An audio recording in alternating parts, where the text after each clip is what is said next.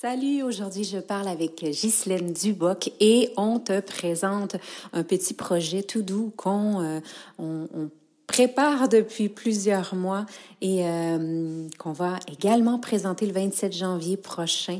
C'est un honneur de partager le micro avec elle aujourd'hui et euh, de te présenter ce projet de cœur.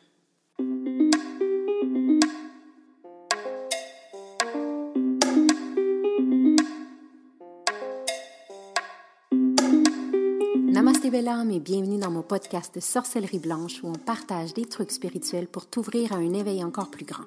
Des tonnes de sorciers et sorcières blanches qui assurent ensemble un cheminement vers ta spiritualité tout en douceur mais surtout tout en amour. Ici on te connecte avec la médecine et les thérapies naturelles, tout comme des gens spirituellement inspirants pour que tu puisses arriver à t'éveiller consciemment encore plus afin de te connecter avec ta vraie nature, sans ego et dans l'amour de soi profond.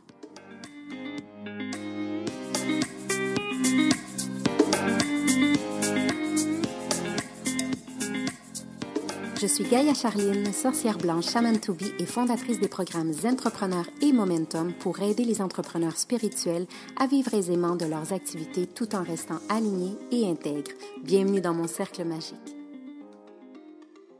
Salut Gisèle. Ça y est, on est arrivé.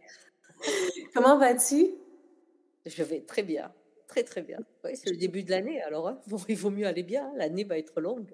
L'année va être longue, l'année va être challengeante. Comme tu disais, on, va récolter euh, beaucoup de choses qu'on a semées, mais on va avoir aussi beaucoup de changements cette année qui, euh, qui se présentent à nous euh, dans toutes les sphères, hein, je pense. Oui, je crois que c'est une année qui concrétise ce qui est arrivé il y a quelques années, c'est-à-dire quand on a ensemencé un monde qui aujourd'hui bah, porte ses fruits. Hein, c'est aussi simple. On est dans des cycles. Hein, et ce sont là, c'est le cycle qui met au jour et eh ben, les décisions qu'on a prises. par exemple, quand on a pris des décisions pour l'hôpital, eh bien, on, on voit aujourd'hui les résultats pour l'école, on voit aujourd'hui les résultats pour euh, notre écologie, on voit les résultats. On est dans une année de révélation, si on pourrait dire, et aussi où, nos corps vont être touchés dans l'expérience. C'est ça. Jusqu'à présent, on est, on parle toujours de ce qui va nous arriver dans le futur, etc. On a peu d'expérience du corps. Là, par exemple, avec le Covid, mais avec des feux dans certains endroits, avec des tremblements de terre. Il y a beaucoup d'endroits où maintenant les corps ont commencé à sentir qu'il y avait quelque chose qui se passait qui n'était pas normal. Et quand le corps est touché, eh bien, euh, l'esprit arrête de rêver, des fois se réveille, et ça lui permet de transformer ses actions pour s'adapter euh, à l'épreuve qu'il a à vivre. Voilà. Ouais, Les derniers mois, on a parlé beaucoup parce qu'on on était bousculés chacune à notre manière et tout. Puis, euh, et c'est là, euh, je me souviens toujours, je me souviendrai depuis euh, septembre, hein, on disait, OK, on va créer quelque chose, il y a quelque chose qui s'en vient. Tu me disais, oui, il y a quelque chose qui s'en vient. Et finalement, ça s'est révélé à toi. Et je pense que c'est la raison aussi pour laquelle on, on fait ce vidéo. J'aimerais que tu nous parles peut-être un peu euh, une prophétie. Qu'est-ce que c'est une prophétie? Parce qu'on parle de prophétie, toi et moi et tout, mais qu'est-ce que c'est qu'une prophétie en soi, euh, comparaison avec une vision qu'on parlait? Pour moi, en tout cas, hein, ce que comme différence entre une prophétie et une vision, c'est que une vision est attachée à une euh, une expérience personnelle. J'ai la vision de ce qui va arriver. Je vois en 2003, par exemple, alors que je connaissais pratiquement rien d'informatique, j'avais les visions de ce qui allait arriver et j'ai écrit un livre, mais vraiment presque un état d'inconscience totale parce que je comprenais à demi-mot ce que je disais et ce que j'écrivais. Ah, et aujourd'hui, tout ce que j'ai écrit est arrivé. Mais c'est une vision. Une prophétie, ça touche un regard auquel l'ensemble d'une population à adhérer. Hein, quand euh, on se retrouve avec euh, Nostradamus, c'est quelqu'un qui l'a dit, mais il le met dans un contexte où il va être cautionné par beaucoup, beaucoup de gens qui attendent hein, la révélation qu'il amène. Et chez les Indiens, par exemple, on va trouver énormément de prophéties, mais dans toutes les cultures, il y a quelque chose dont l'ensemble attend sa réalisation. C'est ce qui est très, très différent, c'est qu'il y a une adhésion qui souvent amène à ce que nous structurons notre réalité, où on structure aussi le chemin à parcourir en fonction de cette prophétie euh, auquel des fois on n'attache pas d'importance et pourtant elle est encore là. Et elle nous, euh, elle nous construit hein, euh, quelque part. On a par exemple euh, la prophétie euh, du monde d'ailleurs. Hein. On a le sentiment que ailleurs euh, c'est le paradis, ailleurs il se passe quelque chose. Le ailleurs a plein d'histoires et de prophéties où ailleurs, ailleurs c'est le bonheur. Et on voit que la conquête spatiale et cette idée qu'on va aller euh, peut-être mettre un village sur la Lune et après sur Mars, où on va ensemencer le monde, fait partie de cet ailleurs imaginaire qui a des centaines et des centaines d'années. Et c'est un rêve partagé. Sauf qu'à un moment donné, quand tous les ingrédients euh, sont euh, exactement associés à l'histoire, à l'imagerie de la prophétie, c'est là où ça devient quelque chose de, je veux dire, euh, étonnant et perturbant. Parce oui. qu'on on y est. On y est. C'est des fois effrayant. Hein? Oui, assez, assez. Et comment la prophétie euh, peut faire des changements pour soi et aussi pour euh, la société, parce que c'est un peu le but, là, tu nous parles de cette prophétie, tu as, reçu beaucoup de, de, de connaissances, d'enseignements. Au-delà de la vision, c'est, ça, ça, en est devenu une prophétie. Comment est-ce que ça peut faire des changements? Parce que c'est ce qu'on veut. Je pense qu'on on, attend tout un changement, je pense, profondément. Bah, il y avait deux choses qui m'étonnaient. La première, c'était de voir que euh, autour de moi, dans les groupes, etc., tout le monde me parlait de, de, de prophétie, mais qui n'était pas de chez nous. Alors, euh, à un moment, je dis, mais pourquoi euh, nous, on va pas avec nos prophéties? Et en rigolant, il y en a un qui me dit, mais attends, si c'est Nostradamus ou l'Apocalypse, franchement, t'as pas envie d'y aller, quoi. C'est l'horreur. tellement, et tellement. Ça m'avait vraiment étonné. J'avais dit, bah écoute, c'est pas faux. Alors il me dit, alors que tu vois, tu as la prophétie dans certaines euh, populations où on te dit que tu vas avoir un choix à faire. Il y a aussi ça, hein, le choix de ceux qui vont s'en sortir, ceux qui s'en sortiront pas. Enfin bref, cette idée de d'élu quelque part, hein, au moment où on va passer dans un autre monde, hein, ça aussi, on le trouve dans les prophéties. Mais ce qui D'ailleurs, aujourd'hui, ceux qui se prennent pour des élus n'ont rien à faire que les gens restent à terre du moment qu'eux pourront s'envoler. Hein, C'est à nouveau lié à la prophétie. donc j'écoutais ça et en parallèle, euh, mon attention a été quand même euh, éveillée sur toutes ces femmes dans le monde entier, différentes dans des domaines euh, qui euh, parfois n'étaient pas coutumiers aux femmes, mais qui pouvaient se battre avec un verbe différent, des actions différentes. Et j'ai commencé à aimer voir ce féminin s'exprimer. et, et aussi agir pour la terre, agir euh, euh, pour le vivant, pour le droit, pour euh, cette tolérance hein, que l'on cherche et toutes ces valeurs féminines quelque part, hein, parce qu'elles étaient incarnées par du féminin. Il y a des hommes qui les ont aussi, bien sûr, mais ça m'a éveillée. Et en réunissant ces fameuses prophéties catastrophes ou d'élitistes, etc., et toutes ces femmes qui, au contraire, disent nous, sont dans ce pluriel, hein, ouais. tellement vivifiant quand elles sont eh bien, euh, je ne sais pas pourquoi, à un moment, ça a dû me, me travailler. Et quand j'étais mmh. avec une amie, elle m'a tellement, euh, qui est une, chamane, elle m'a tellement bouleversée dans sa façon de me regarder quand elle me dit Et toi, ta prophétie, c'est quoi? Que peut-être qu'à ce moment-là, oui, s'est passé quelque chose. Peut-être que dans ce voyage, il y a eu quelque chose qui s'est éveillé et je me suis retrouvée, euh, comment dire, je me suis retrouvée à la vivre, mmh. cette prophétie, et, euh, et, à comprendre combien elle serait chère pour nous. Parce que euh, ça nous fait voyager, mais ça nous fait voyager d'abord à l'intérieur de soi. Car celle que j'ai vue et que je vous raconterai le jour de la conférence, hein, il faut bien comprendre le mystère, sinon euh, ça serait pas intéressant.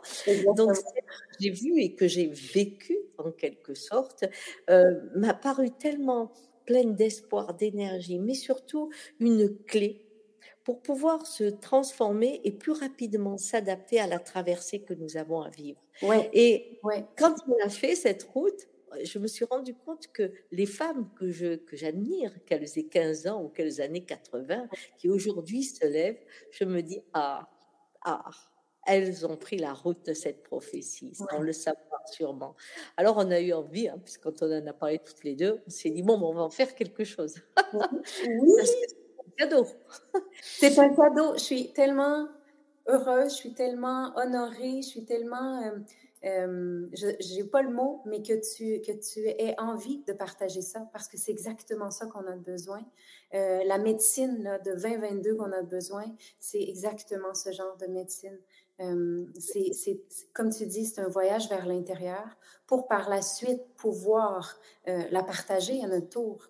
Euh, et c'est un voyage vers l'intérieur, mais comme le, la nature profonde d'une prophétie, c'est ça c'est ce qui va se passer au niveau du 1 va transformer le tout. C'est-à-dire que quelque part, l'ensemble de l'humanité va faire le même voyage que vous. Peut-être la route à la fin ne sera pas la même, mais on est confrontés tous à cette réalité qu'on a devant les yeux depuis quand même quelques milliers d'années. C'est ça qui est drôle dans cette prophétie. Et, oui, je crois qu'aujourd'hui, le temps du désespoir, ça n'existe plus. On n'en a pas les moyens. Mais on n'a plus le temps. Absolument trouver le, le temps justement de la réalisation. Ouais. Hein. Le pire est là, le meilleur est à côté, soyez-en sûrs. Donc, chercher la lumière, c'est ne pas avoir peur de la nuit. Et je crois que cette prophétie, c'est aussi euh, la route du courage. Hein. Alors, le courage, on l'achète pas au supermarché, mais quand on y va avec euh, la poésie et le cœur qu'elle amène hein, dans sa démarche, eh bien, euh, on découvre que on s'est laissé piéger depuis plusieurs générations et qu'on peut changer ça. Hein. On, peut, être la génération qui change, la génération qui, qui fait faire un autre pas à l'homme, pas plus, pas plus grand, pas plus haut, pas plus extraordinaire, mais un autre pas peut-être plus confortable pour euh, voilà. Oui, puis j'aime beaucoup quand tu parles de courage. Le courage, la foi, c'est quelque chose, comme tu dis, on n'achète pas au supermarché. Euh, c'est quelque chose qu'on doit développer et qu'on doit continuer de développer tout ça. Puis je pense que le voyage, justement, que euh, qu'on souhaite offrir, que tu vas nous faire vivre euh, pendant un an, euh, je pense que ça va vraiment venir travailler ça pour voir peut-être la vie différemment et se positionner différemment aussi. Oui, et, c'est ce que je trouve de sympathique dans la démarche qu'on fait, c'est que on va faire cette conférence hein, qui devient mystérieuse avec tout ce qu'on a dit là, mais en fait, quand euh, vous aurez les clés de cette prophétie, vous pourrez très très bien vous arrêter là et faire votre petit voyage à votre façon, si vous avez votre etc. Et ça ira très bien. Mais vous pouvez aussi faire ce que nous avons décidé, c'est de créer un grand groupe, mais euh, facile, hein, quelque chose de simple, une fois par mois, enfin deux jours, hein, une fois avec toi, Gaïa, qui mettra les rituels et moi qui vous donnerai la, la lignée. Mais sur 12 mois, on fera un voyage pour celles qui sont intéressées parce que c'est important de savoir que le jeu ne peut pas quitter le nous. Hein. C'est vraiment ça la route aujourd'hui. Nous sommes inclus dans le monde et pas celui qui sait, et le monde est en dessous. Donc, euh, on avait envie de le partager aussi avec un grand nombre, pas ce schéma d'élus, euh, mais plutôt les schémas euh, d'une équipe qui se met à dire ah bah si on va essayer, on va voir si ça marche. Voilà, on va nous franc ensemble, on va y aller ensemble. Ouais. Oui, parce que autant autant les gens qui vont participer, euh, que autant que nous deux aussi, on, évolue ensemble dans ça. Comme tu ah dis, c'est le jeu au sein du nous, c'est le jeu nous ensemble. Donc, euh, moi, euh, j'ai dit, il y a plein de choses, je ne sais pas à quoi m'attendre vraiment, mais je sais qu'il va y avoir transformation. Et ça, j'ai hâte. Oui. Oui, et, c'est, je crois, le, le grand défi d'aujourd'hui, c'est du un au nous cette façon plurielle de revoir le monde et d'avoir ce, comment dire, ce souci du monde. Oui, ce matin, je faisais une vidéo sur le soin. Hein. Quand je suis propriétaire, je, pour les Indiens, ça veut dire prendre soin. Hein. C'est pas avoir un objet avec, sur lequel on peut faire tout ce qu'on veut parce que c'est à moi, je le cache, je le détruis, j'en fais ce que je veux. Non, j'en prends soin parce que je t'adopte, je suis à ton service, que je sois un, un, environnement, un animal ou une personne. Et en fait, ce retour euh, à cette conscience de la bienveillance de l'être humain face à son environnement, eh bien, on ne peut pas l'acquérir comme ça souvent. Il faut vraiment faire un travail parce que nous sommes dans un conditionnement qui agit sur nos peurs. Et nous croyons souvent où la sécurité, euh, que la sécurité se trouve là où en fait il n'y a que l'ignorance qui est. Voilà. Grande sagesse, merci. Donc, on se retrouve pour la conférence le 27 janvier. Euh, avec oui. Il va y avoir un beau groupe, puis ça va être génial. Comme, euh, comme Ghislaine l'a dit, il y a des gens qui vont repartir avec des outils et qui vont pouvoir faire le travail de par eux-mêmes ou d'autres qui vont peut-être se joindre à nous pour euh, un voyage initiatique sur un an. Mais quoi que vous choisissez, quoi que vous veniez prendre de la conférence, ça va être un, un beau cadeau que tu nous offres. Et merci, j'ai déjà très hâte. Vraiment. Moi aussi. je j'ai vraiment hâte, tout en ayant un petit peu peur. Hein, oh, parce je suis pareil, je suis pareil, c'est une excitation qui comme... c'est impressionnant des fois d'être le dépositaire d'une expérience que l'on pense être euh, capable de, de servir le collectif. Hein. Il y a un côté difficile hein, euh, pour en garder l'humilité et la joie sans avoir la pression de quelque chose d'extraordinaire. Alors j'espère que je vais la garder jusqu'au bout et que vous en profiterez. Voilà. C'est certain, c'est certain. J'ai très hâte de commencer. Puis si vous avez des questions, les gens, vous savez, on est hyper disponible. Euh, vous pouvez nous écrire euh, si vous voyez ceci en, commentaire sur Facebook, sur n'importe quelle plateforme ou n'importe où. N'hésitez pas à nous poser des questions. Gislaine et moi, on est, c'est quelque chose qui est, on est très accessible de ce côté-là. Donc, posez-nous vos questions, puis ça va nous faire plaisir d'y répondre. Puis sinon, ben, on se donne rendez-vous le 27 janvier. Allez, au 27 janvier. En plus, 27, c'était de 9, hein, c'est tout un cycle. c'est vraiment le bon chiffre. on l'a choisi euh, à partir d'ici, donc ça va être bon.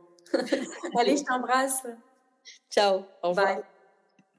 Je t'invite à consulter les détails de ce podcast où tu trouveras le lien pour t'inscrire gratuitement à la conférence du 27 janvier 2022. Tu trouveras également les informations pour le voyage initiatique sur un an.